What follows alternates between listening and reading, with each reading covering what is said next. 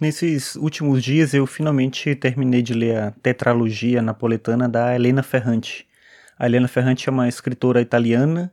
que está bem famosa por conta desses livros que são, a gente chama de tetralogia napoletana, porque são quatro livros que tratam da história de duas amigas, a Lenu e a Lila, e esse livro vai acompanhando essa história a partir da escrita da Lenu. O nome dela é Helena Greco e ela tem esse apelido que é Lenu, e a história começa quando ela descobre que a amiga dela sumiu e não deixou nenhum rastro, sumiu para sempre. Isso ela já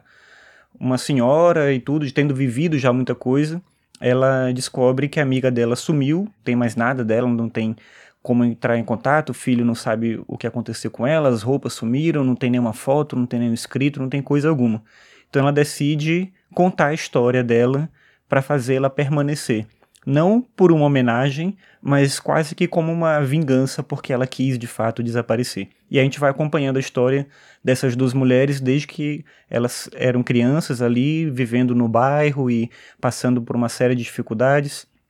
E é uma série de livros, esses livros que vão, como eu disse, contando a história dessas duas mulheres e a relação delas com todas as pessoas que vivem no bairro, com suas famílias. E é uma história que, ao mesmo tempo que ela é violenta, que ela trata de um estilo de vida muito difícil, com muito sofrimento, ela resgata também muito da humanidade que está presente em qualquer circunstância, mesmo nessa mais bruta. E isso é interessante porque a gente tende a assumir a violência como o oposto de qualquer forma possível de sentimento mas o livro consegue mostrar como, mesmo nessa violência, existe essa perspectiva do olhar do outro, do reconhecimento do outro, e de alguma forma o livro fica o tempo todo mostrando isso pra gente. Eu lembro de uma passagem que me marcou muito quando. Eu não vou contar aqui o detalhe para não deixar um spoiler para você, se você quiser ver depois, porque para mim, pelo menos, foi muito importante ir descobrindo a história e vendo o que ia acontecer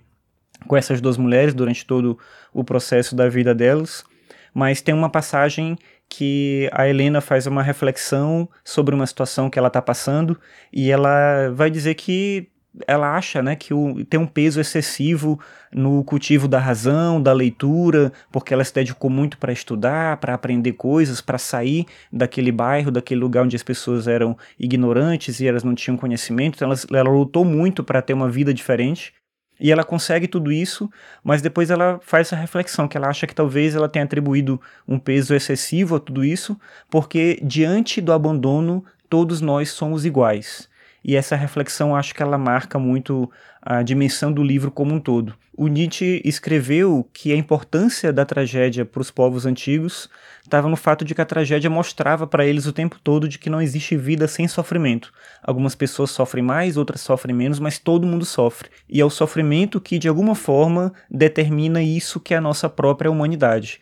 Essa tetralogia napolitana mostra muito isso, como o sofrimento permeia a vida de todas as pessoas em níveis diferentes, em circunstâncias diferentes, mas o sofrimento não deixa de guardar também uma certa esperança. Então é bonito olhar para essa história e da maneira como ela é descrita pela personagem, porque ela se entrega de maneira completa, ela é muito dura com ela mesma, nas coisas que ela mostra, da maneira como ela se expõe, e ela não deixa nenhuma brecha para a gente duvidar de que ela de fato sofreu muito, mas de que ela também lutou muito para tornar essa vida que ela teve uma vida significativa.